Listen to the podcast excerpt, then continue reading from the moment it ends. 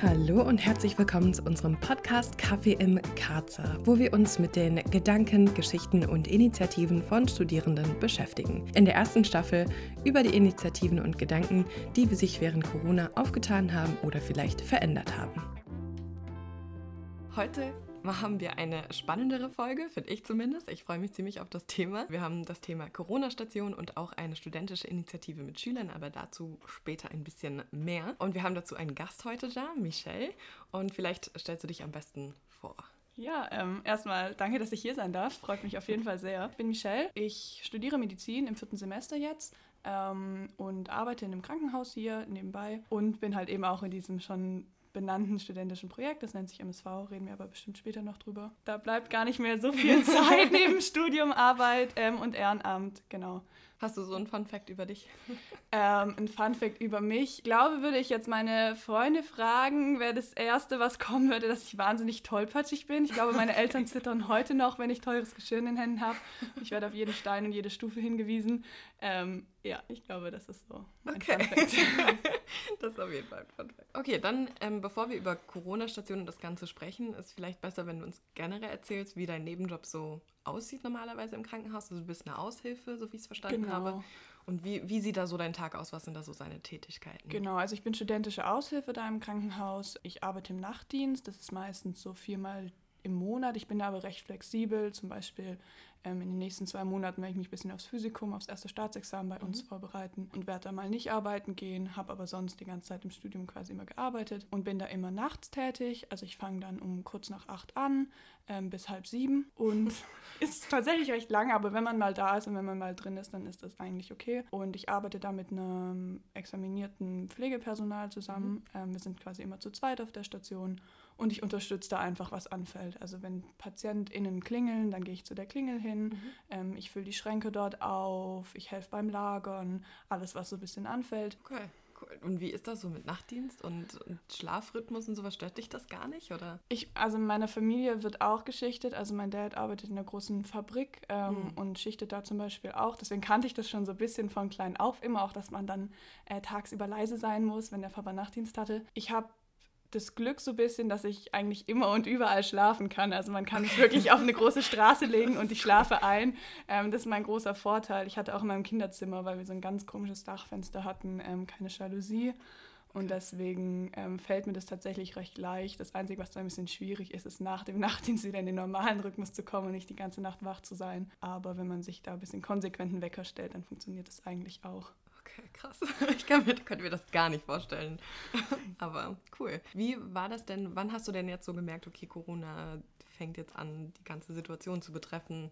Wann mhm. hast du mhm. das im Job gemerkt, für dich gemerkt? Ja, das war ganz amüsant eigentlich. So an Anfang des Jahres, Januar, Februar, war es ja alles noch ein bisschen weit weg. Und nachdem wir unsere Klausur im Wintersemester geschrieben hatten, war ich mit einer Freundin ähm, in Kuba für vier Wochen. Ach cool. Oh, genau. Oh. Das Problem ist, in Kuba ist die Internetverbindung nicht so bombastisch und wir hatten immer nur an ganz ausgewählten Punkten für ganz, ganz kurze Zeit Internet. Und in Kuba ist das Ganze auch deutlich später losgegangen. Also im Moment, wo wir heimgeflogen sind, gab es da, glaube ich, ich, 10 oder 15 Fälle, ähm, wobei in anderen Ländern schon komplett alles zugemacht war. Wir hatten dann auch riesige Angst, dass wir eben gar nicht mehr heimfliegen können. Krass. Es hat dann aber alles noch ganz gut geklappt, weil wir über Kanada geflogen sind und Kanada ähm, quasi den Transitbereich noch offen gelassen hat. War für uns trotzdem ziemlich aufregend, mhm. nicht zu wissen, ob man geregelt nach Hause kommt oder das nachher über die Botschaft machen sollte. Haben uns Familien haben dann auch ein bisschen rumtelefoniert. Es hat dann aber gut geklappt und dann hat sich für mich natürlich die Frage gestellt, wie es überhaupt mit dem Arbeiten ist, wenn mhm. ich jetzt rumreise und habe dann tatsächlich meine Stationsleitung von Kuma aus noch angerufen und halt mhm. nachgehakt. Dadurch, dass die Länder aber gar keinerlei Risikogebiete waren, ähm, okay. war das kein Problem und ich durfte normal arbeiten okay. und ich natürlich auch mit niemandem in Kontakt war. Aber da muss man sich dann natürlich schon auch Gedanken drüber machen. Klar. Hattest du dann auch eine Quarantäne oder ist das dann einfach erstmal weggefallen? Hatte ich gar nicht, okay. einfach aus dem Grund, weil die Länder quasi sowohl Kuba als auch Kanada, über die wir gereist okay. sind, sehr marginal nur Fälle hatten. Okay, ja gut, dann genau. war es ja ganz entspannt. Und als du zurückgekommen bist, hatte sich da schon alles im Krankenhaus verändert oder kam das dann erst, als du da warst? Genau, da war so gerade so ein bisschen die Umbruchstimmung quasi. Also als während ich meine Nachtdienste habe, habe ich halt mitgekriegt, dass so jeden Tag alles ein bisschen anders aussah, weil eben mhm. Patientenzimmer ähm, freigeräumt wurden, um halt quasi auf Vorrat ähm, Isolationsmöglichkeiten zu schaffen. Mhm. Wir haben auf unserer Station eine ganz große Brandschutztür, die man quasi nutzen kann, um die Zimmer von den zwei, also es gibt zwei Flure, um die Zimmer voneinander abzutrennen. Mhm. Ähm, und so wurde quasi auf der einen Seite alles freigeräumt und auch ein zweites Dienstzimmer ähm, erschaffen für den Fall, dass eben ein ganz großer Ansturm kommt, dass wir darauf gewappnet sind. Okay, krass also du, diese, es gibt diese räumliche Trennung, aber wie sieht dein Alltag jetzt aus im Vergleich genau. zu vorher? Wir hatten das Glück, dass bei uns es nicht zu diesem großen Ansturm kam. Ähm, der wurde von anderen Häusern ziemlich gut aufgefangen. Wir hatten schon auch Covid-positive Fälle bei uns liegen, aber es waren wenige, muss ich zugeben. Es war natürlich dann trotzdem aufregend, weil man kennt natürlich mhm. die ganzen Isolationsmaßnahmen. Okay, ich ziehe meinen Kittel an, Maske, Handschuhe, Haube, das kennt man schon. Aber dadurch, dass es so groß geworden ist, fragt man sich natürlich trotzdem, okay, mache ich jetzt alles richtig? Man will sich da ja auch nicht selbst mhm. gefährden oder die Leute in seinem Umfeld oder dann auch die anderen Patienten und Patientinnen, zu denen man ins Zimmer geht. Wir haben dann angefangen, in jedem Zimmer Mundschutz zu tragen, ähm, was selbst für mich ungewohnt war, obwohl ich den Mundschutz und so kenne. Deswegen verstehe ich auch die Leute, die jetzt damit ein bisschen zu mhm. kämpfen haben, ähm, das im Alltag zu tragen. Das war für mich auch ungewohnt, das dann meine 10, 11 Stunden am Stück tragen zu müssen. Mhm. Ähm, aber man gewöhnt sich recht gut dran. Und ja, man hält halt die Hygienemaßnahmen ein, so gut es geht. Ja. Ähm, genau, was glaube ich am ungewöhnlichsten für mich war, sind, dass die Angehörigen nicht da waren. Also es mhm. gab, gibt ja ein Besuchsverbot in Krankenhäusern. Ähm, und ich glaube, das ist für viele PatientInnen schon schwierig, wenn das halt nur über Telefonanrufe und so möglich ist, da Kontakt ja. zu halten und natürlich auch für die Angehörigen. Und das macht im ersten Augenblick den Alltag für uns natürlich leichter, weil man das nicht koordinieren muss. Ja. Aber man merkt dann schon, dass was fehlt auf der Station und auch, mhm. dass es den PatientInnen nicht so gut geht, ähm, mhm. wenn da halt eben die Familie nicht da sein kann. Mhm. Und hast du das Gefühl, dass die Patienten äh, angespannter sind zurzeit oder hat sich da in der Stimmung irgendwas verändert? Habe ich tatsächlich gar nicht so wahrgenommen. Okay. Also manche fanden es dann natürlich ganz also ganz am Anfang war es für viele sehr komisch, wenn man dann immer nur mit Mundschutz und so reingekommen ist, weil das auch für Patienten, die normalerweise isoliert werden, weil sie irgendeinen Keim oder ähnliches haben, natürlich mhm. komisch, wenn dann Leute so vermummt vor einem stehen. Das war, glaube ich, am Anfang das Ungewöhnlichste, aber viele haben das recht gut verstanden und auch einfach gut aufgenommen. Also ich hatte niemanden, der da ganz groß ähm, Probleme gemacht hat. Mhm. Genau. Also insgesamt klingt es ja ganz gut. Also ja. dass es relativ gut gemanagt wurde zumindest. Genau. Ja. Ich glaube, da haben wir einfach super Glück in Heidelberg, aber auch generell in Deutschland, ja. dass es nicht so einen krassen Ansturm gab. Ich muss auf jeden Fall sagen, also wir haben alle so ein bisschen gewartet auf den großen Ansturm und mhm. jetzt, also ich zumindest bin im Nachhinein froh, dass er nicht kam. Mhm. Es war einfach schon ruhiger bei uns auf Station, als es halt sonst ist. Man konnte auch mal alles wieder auf klar Schiff bringen und wieder ja. ordentlich vorbereiten. Das habe ich auch nachts dann ganz viel gemacht, mal Sachen aussortiert und alles mal wirklich mhm. sauber von vorne hin durchdesinfiziert. Aber ich denke, es ist einfach gut, dass man sich darauf vorbereitet hat und ähm, jetzt auch so ein bisschen weiß, okay, wenn jetzt doch nochmal eine große zweite Welle kommen mhm. sollte, mhm. ähm, dann ist man da so ein bisschen drin und kann sich schnell auf die mhm. Situation wieder einstellen. Okay, ja, das ist gut. Das heißt, diese Isolation oder diese Corona-Stationen, die bleiben jetzt auch erstmal ein bisschen länger bestehen. Also bei uns ist es so, dieses zweite Dienstzimmer, was wir zum Beispiel eingerichtet hätten, also es war so geplant, dass wenn wir mehrere Patienten haben, PatientInnen haben ähm, in vielen Zimmern, dass das Team quasi geteilt wird, ähm, mhm. um da halt keine Durchmischung quasi zu machen und es auf die andere Hälfte der Station zu übertragen. Mhm. Ähm, bei uns waren aber immer nur ein oder zwei Zimmer belegt und deswegen war das nicht nötig, da komplett das okay. Team zu teilen. Ähm, das besteht noch, aber aktuell sind zum Beispiel manche Betten auch wieder freigegeben ähm, für andere Erkrankungen. Aber es ist recht einfach, quasi da wieder aufzustocken, wenn es nötig ist. Okay, okay. Das heißt, es ist sozusagen die Alarmbereitschaft ist noch. Ist da. noch so ein bisschen da, würde ich okay. schon sagen, ja. Ja, wie, wie geht es dir denn so ein bisschen mit der ganzen Situation? Also du hattest ja schon einen turbulenten Start mit der ganzen Corona-Sache. Ähm, hast du das Gefühl, das verändert jetzt dich, deinen Alltag oder dein, deine Arbeit? Ja und nein. Ich glaube, was mir tatsächlich am meisten auffällt, ist, dass man keine größeren Freundesgruppen mehr trifft. Und mir mhm. fehlt auch so ein bisschen die sozialen Kontakte aus der Uni und mir fehlt auch vor allem das praktische Arbeiten an der Uni. Mhm. Ich bin recht froh, dass die Bib jetzt wieder offen hat, also die Bibliothek, mhm. weil ich da lieber zum Lernen hingehe, weil ich zu Hause einfach nicht schaffe, produktiv zu sein. ja. Ansonsten ja, ich wohne nicht allein, ich wohne mit einem Mitbewohner zusammen und wir verstehen uns super gut, deswegen war das eigentlich in Ordnung. Dann hatten wir ja Anfang schon erwähnt, dass ähm, du bei einer anderen studentischen Initiative noch tätig bist. Äh, magst du uns einfach davon erzählen, was das so ist? Genau, ich bin bei MSV tätig. Ähm, MSV steht für Mit Sicherheit verliebt. Ich habe da jetzt Anfang des Jahres die Leitung von dieser Initiative übernommen, habe davor Schulbesuche organisiert, darüber erzähle ich aber gleich noch mehr. ähm, wir sind ein äh, Projekt, ähm, was ursprünglich von Medizinstudierenden gegründet wurde bei uns mhm. in der Fachschaft sind aber mittlerweile explizit offen für alle Studierenden. Wir haben jetzt ganz, ganz viele, die Psychologie studieren bei uns, aber mhm. auch LehrämtlerInnen, PhysikerInnen. Also mhm. es ist wirklich eine sehr, sehr bunte Mischung, was ich auch sehr gut finde, weil jeder ein bisschen einen anderen Input reinbringt. Gerade jetzt zum Beispiel ähm, LehrerInnen können uns natürlich pädagogisch super viel beibringen und mhm. wir können halt ein bisschen medizinisches Wissen beisteuern. Was wir eigentlich machen, ist vielleicht wichtig zu erwähnen, gehen an Schulen von der 6. bis zur 10. Klasse mhm und ähm, übernehmen da sozusagen den Sexualaufklärungsunterricht. Wir sind da dann immer einen ganzen Tag und haben so ganz verschiedene Themen, die wir ansprechen, von ähm, natürlich Verhütungsmitteln und Geschlechtskrankheiten über Consent, Pubertät, mhm. ähm, auch bis in das Körperbild, LGBTIQA, darüber sprechen wir auch recht viel ähm, und dann ein bisschen flexibel, je nach Klassenstufe, wie so die mhm. Bedürfnisse sind.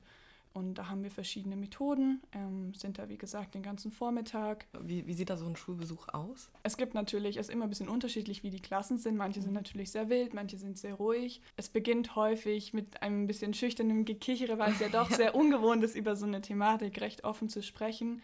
Ähm, ich habe immer das Gefühl, dass die SchülerInnen dann recht schnell merken, wir sind eben nicht ihre LehrerInnen oder mhm. Eltern. Mhm. Und das ist auch das, worauf unser Projekt so ein bisschen beruht, dass wir eben diesen einen Tag da sind und man uns dann nie wieder sieht.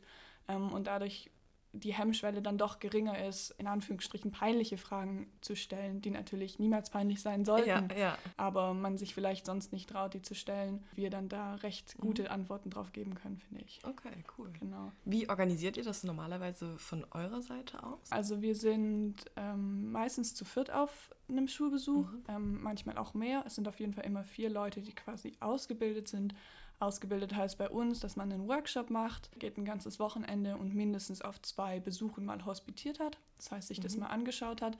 Wir haben natürlich auch sehr, sehr viele Methoden, die muss man halt Stück für Stück kennenlernen. Das kann man nicht sicher nach einem Mal. Das fiel mir am Anfang auch schwer, da den Überblick zu behalten. Aber man übernimmt dann mal eine Sache und dann mal zwei mhm. und dann wird das immer besser. Wir sind dann dazu viert, meistens noch dann mit ein, zwei Hospitierenden, je nachdem, wie da gerade der Anspruch ist ähm, immer auf eine Klasse. Ähm, mhm. wir machen dann in der ersten, zweiten und fünften, sechsten Stunde machen wir den Unterricht gemeinsam mit der ganzen Klasse.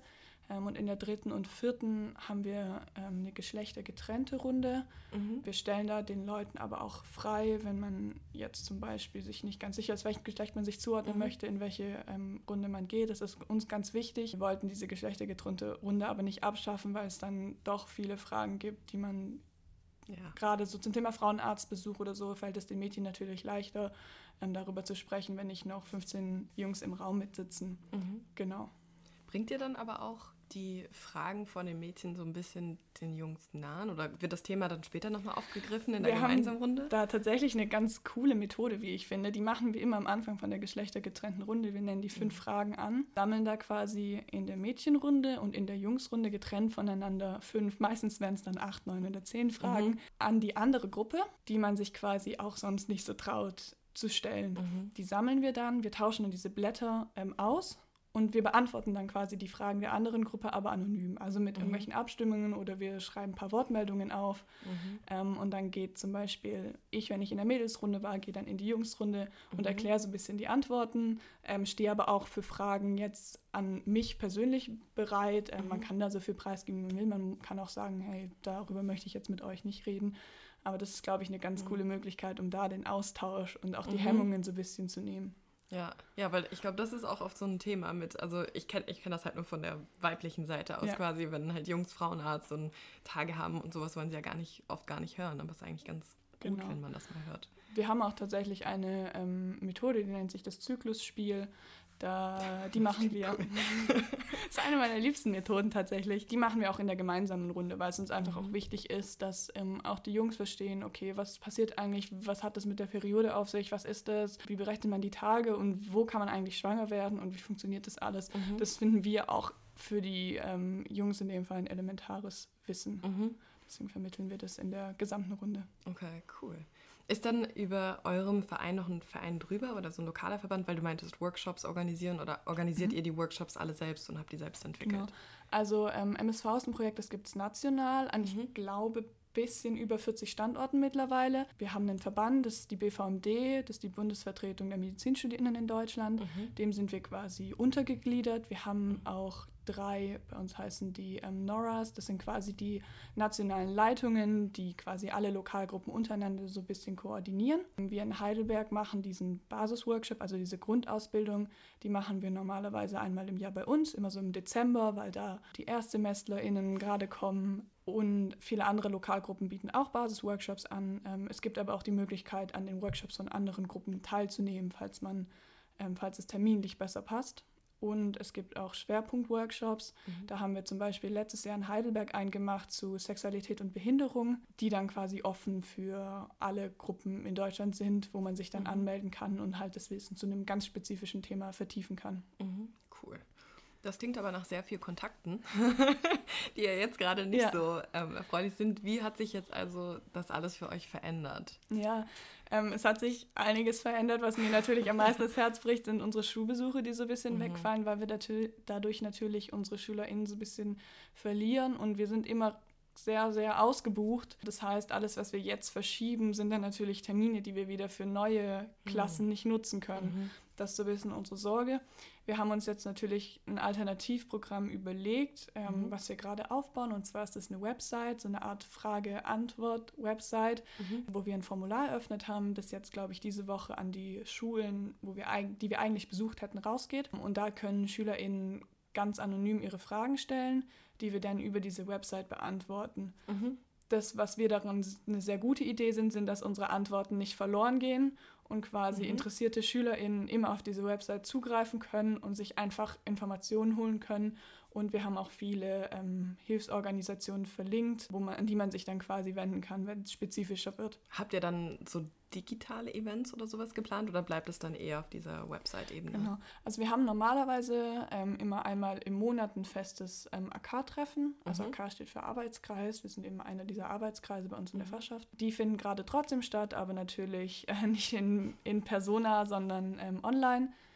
Ähm, wir haben zusätzlich normalerweise viele Methodenabende, wo wir an der Methode mal basteln mhm. oder wir gehen zu einem Pubquiz und machen da schon auch viel für uns quasi in unserem in, in unserem Rahmen. Das ist online natürlich deutlich schwerer. Wir haben jetzt letztens einen Vortragsabend gehabt, wo wir gegenseitig zu verschiedenen Themen ähm, uns so ganz kleine Vorträge überlegt mhm. haben, über die man sich dann austauschen kann. Was da zum Beispiel dabei war, war die Geschichte des Vibrators mhm. oder wie läuft denn Sex Education in Amerika ab oder worüber ich ein bisschen gesprochen habe, ja.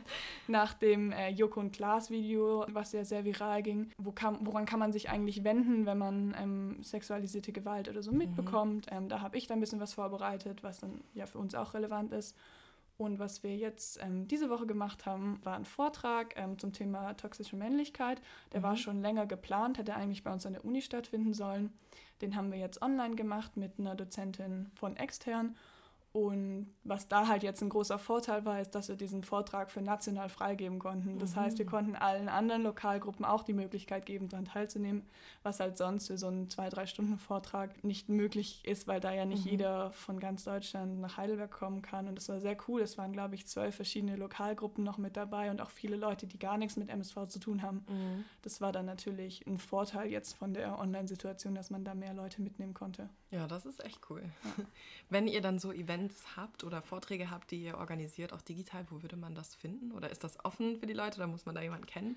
Genau, ähm, das ist tatsächlich offen. Das ist uns auch ganz wichtig, dass wir, dass unser Projekt einfach offen für alles und jeden mhm. sozusagen ist, weil ich ich persönlich finde, dass jeder Input wichtig ist und jede Meinung unsere Methoden und unsere Arbeit ja nur besser mhm. machen kann. Man findet uns eigentlich über fast alle sozialen Medien. Also wir haben einen mhm. Facebook-Account, wir haben einen Instagram-Account. Ähm, man findet es unter MSV je nachdem Unterstrich, Bindestrich HD mhm. oder einfach mal MSV Heidelberg angeben, dann kommt man auf die Website unserer Fachschaft. Mhm. Da gibt es dann auch Kontaktformulare und so, an die man sich wenden kann und wir freuen cool. uns natürlich immer über neue Mitglieder. Ja, ja, ich, also ich, mich würde auch das Thema einfach interessieren, weil ich glaube zum Beispiel das Video mit Joko und Klaas angesprochen. Ja. Ich finde es super toll, wenn sowas viral geht, aber eigentlich ist es ja wichtig, darüber mehr zu wissen genau. und mehr darüber, also teilen ist eine Sache, aber sich informieren und wirklich Diskussionen darüber haben, ist nochmal eine ganz, ganz andere. Also, ja, auf jeden Fall. Ja, cool zu wissen, dass man das da machen kann, auf jeden, auf jeden Fall. Fall ja. Gibt es dann noch sonst irgendwas, wo du jetzt so das Gefühl hast, das möchtest du teilen oder